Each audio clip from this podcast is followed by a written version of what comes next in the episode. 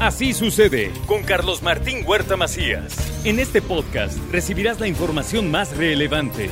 Un servicio de Asir Noticias. Y aquí vamos a nuestro resumen de noticias. Se extiende el plazo para la verificación vehicular durante todo el primer semestre del 2023 y ahora ya se puede verificar a pesar de tener fotomultas. Ya no será necesario pagar las fotomultas para acudir a los centros de verificación. Esto lo dijo el gobernador Sergio Salomón Céspedes Peregrina han atendido el llamado por nuestro medio ambiente. A partir de hoy estaremos anunciando que entran en vigor los siguientes incentivos para alcanzar la meta.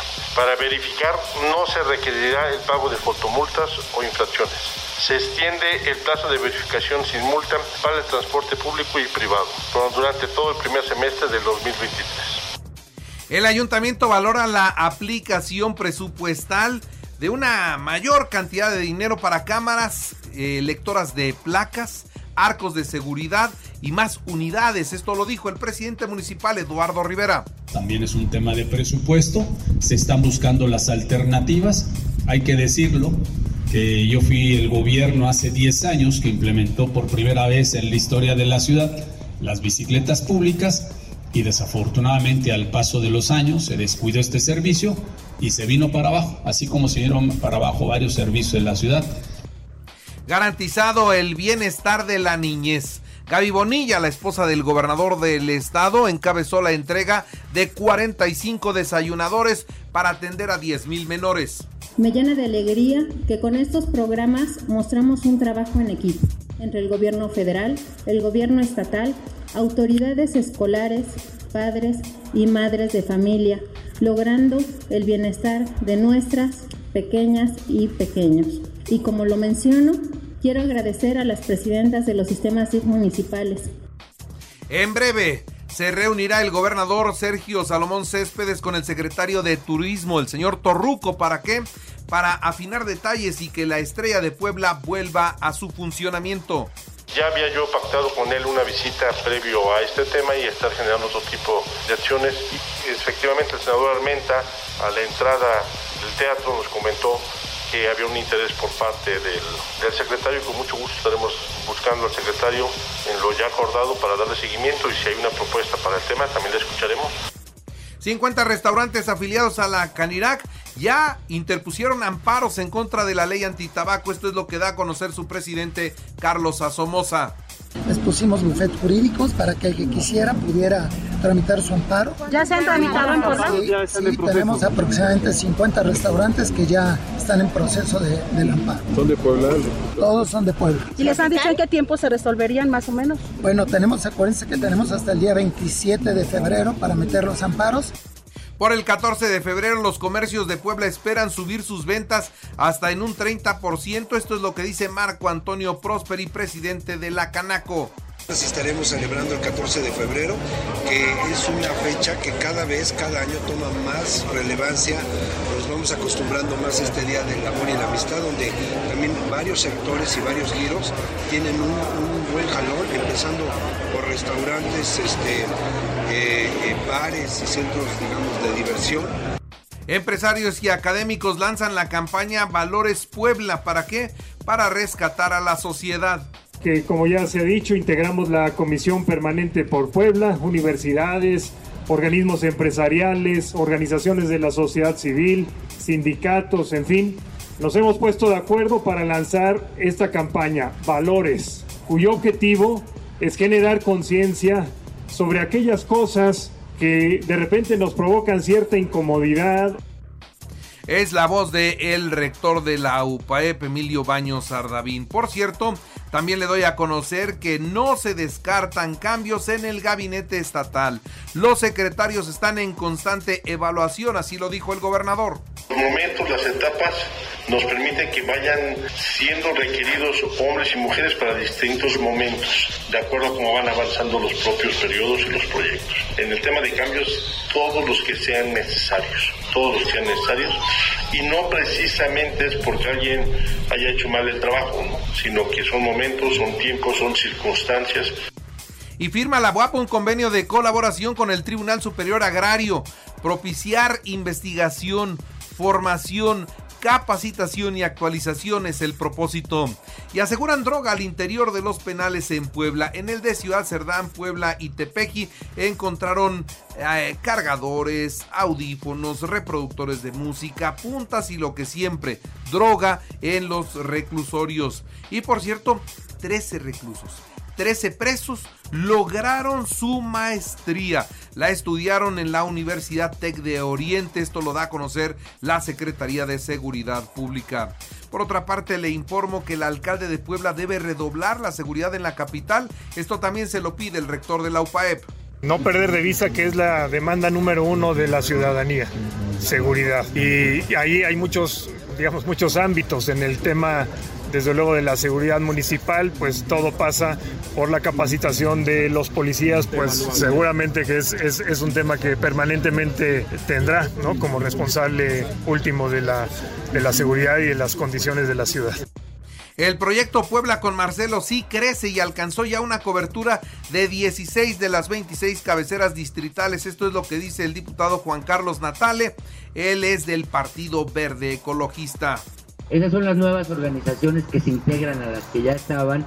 Hoy somos 17 nuevas expresiones. De esta forma quiero anunciarles que estamos trabajando todos en los nuevos encuentros ciudadanos que haremos en el estado de Puebla a partir de todas estas organizaciones de la sociedad civil y se logró un trasplante renal en beneficio de paciente del Hospital General del Sur, una muy buena noticia del sector salud. Y analiza el ayuntamiento abrir un centro de acopio de apoyo a damnificados del terremoto en Turquía. Esto lo dio a conocer el alcalde Eduardo Rivera. Le actualizo los datos COVID, 401 nuevos contagios, 33 hospitalizados, 5 se reportan graves y 5 lamentablemente perdieron la vida. En la información nacional e internacional, Aquí vamos con el juicio de Genaro García Luna. Atención, Edgar Beitia ex fiscal de Nayarit, acusó a Genaro García Luna y a Felipe Calderón de proteger al Chapo Guzmán. Durante el juicio se presentaron diversos testigos. Uno de los declarantes más importantes fue este hombre, Edgar Beitia, ex fiscal de Nayarit, quien también es identificado como el Diablo. Testificó que las acciones habrían sucedido en el año 2011 en una reunión que el Diablo habría tenido con el entonces gobernador de Nayarit, Ney González, quien le dijo que se había reunido con el presidente Calderón y García Luna y quienes le indicaron que la línea era ayudar al Chapo y no a los Beltrán Leiva. Nuevamente el juicio se fundamentó en dichos y siguen faltando las pruebas físicas. El juez, el juez Coglan, bueno, considera que el proceso terminará mucho antes de las ocho semanas que se había programado desde un principio y podría ser el 14 de febrero el último día. Por su parte, Felipe Calderón niega cualquier apoyo al Chapo Guzmán o miembro de la delincuencia organizada. Nunca negocié ni pacté con criminales, aseguró en sus redes sociales el expresidente mexicano. Dice, estas acusaciones son una absoluta mentira. Mario Delgado dirigente de Morena, acusó al expresidente Felipe Calderón de estar metido en el tema del narcotráfico, por lo tanto pide que sea enjuiciado igual que García Luna. Ahora, ¿quién es Edgar Beitia, alias El Diablo, el ex fiscal testigo en el juicio de García Luna? Bueno, pues dice el gobierno de los Estados Unidos lo tiene allá por los cargos de conspiración criminal, distribución y fabricación de drogas como heroína, cocaína, metanfetaminas y marihuana, por lo que tiene una sentencia de 20 años. Por su parte, el exgobernador Humberto Moreira y el periódico El Universal desmintieron puntualmente los dichos un día antes en el juicio de Genaro García Luna y ofrecieron pruebas en contra de las declaraciones que dicen estaban involucrados en los hechos. Y por otra parte, ya en otros temas, el presidente de la República lista la recepción del presidente cubano Miguel Díaz Canel. Estará en Campeche. La visita es para agradecerle los médicos especialistas cubanos que han llegado a trabajar a nuestro país. Y la 4T gasta 1.600 millones de pesos en estadios de béisbol. Va ahora por otro en Nayarit. La Sedatu lanzó ya la licitación para edificar un complejo eh, deportivo en la capital del estado. Exhiben a funcionarios de Laida Sansores. Este es el escándalo del día, ¿eh? Exhiben a funcionarios de Laida Sansores mientras reciben dinero en efectivo en la oficina de gobierno.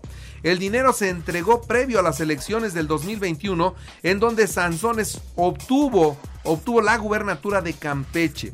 Los tres involucrados niegan corrupción. Uno de ellos dice que era para ayudar a la gente del campo, otro asegura que Laida está ajena a la situación y una senadora involucrada también dice que se acuerda que le dieron dinero en efectivo para pagar los impuestos. Esta declaración de una senadora no la entendemos. ¿Cómo pagar impuestos en efectivo? ¿Impuestos de quién? ¿Para eso era tanto dinero? Bueno, pues quién sabe qué pasa ahí, pero tendrá que venir una investigación. La actual gobernadora de Campeche, Laida Sansores, dice que no son iguales. Dice que efectivamente el manejo de efectivo era una práctica común para ayudar a los campesinos. Dice, les damos un cheque y de aquí a que lo cobran los pobres, mejor el dinero en efectivo, aunque es una práctica que se está eliminando. Por su parte, el presidente de México dijo que las acusaciones contra la gente de Morena en Campeche Dice, es echarle porquería al ventilador. No conozco el video, pero habrá que verlo. Hay desde luego mucho interés en vernos iguales. Esto es lo que dice el primer mandatario. Y no somos tapadera de nadie. Eso es lo que dice por su parte Mario Delgado en el, tema de Campeche. Hay que preguntarle a las personas involucradas, dice el dirigente de Morena. Y mire cómo tiene dos varas, ¿no? Con el caso de Calderón dice que lo enjuicien. Y con el caso de Laida Sansores, pues hay que preguntarle a los que recibieron dinero, ¿para qué era el dinero? En fin, subieron 7.82% las casetas de peaje en las autopistas de México, ¿eh? 7.82 de incremento en las casetas. Cuatro aerolíneas de carga ya tienen fecha para dejar el aeropuerto internacional de la Ciudad de México y trasladarse al aeropuerto internacional Felipe Ángeles. Y bueno, decirle a usted que la cifra de muertos por el terremoto en Turquía y en Siria ya se incrementó a 11.100 muertos y más de 53.000 personas lesionadas. Y bueno, pues hay ya muchas historias en torno a los terremotos y al rescate que están logrando. En los espectáculos falleció el primer actor Fernando Becerril a la edad de 78 años. En los deportes, el entrenador de los Tigres, Diego Coca, toma fuerza como candidato para dirigir a la selección mexicana de fútbol. Argentina, Uruguay, Chile y Paraguay su candidatura conjunta para organizar el Mundial 2030. México venció 2-1 a Panamá y logró su boleto a las semifinales en la Serie del Caribe que se juega en Venezuela. En el baloncesto, Oklahoma 133 a 130 a Los Ángeles. Y bueno, pues déjeme usted decirle que en el deporte local está listo el Duatlón Puebla BUAP que se realizará el 19 de febrero a las 7 horas con salida en el complejo cultural universitario en este martes fue presentado ya también la playera para el evento. Y mientras el presidente municipal Eduardo Rivera presentó el torneo Interprepas e Intersecundarias que se llevará a cabo del 15 al 17 de abril en las ramas varonil y femenil. Así sucede con Carlos Martín Huerta Macías. La información más relevante ahora en podcast. Sigue disfrutando de iHeartRadio.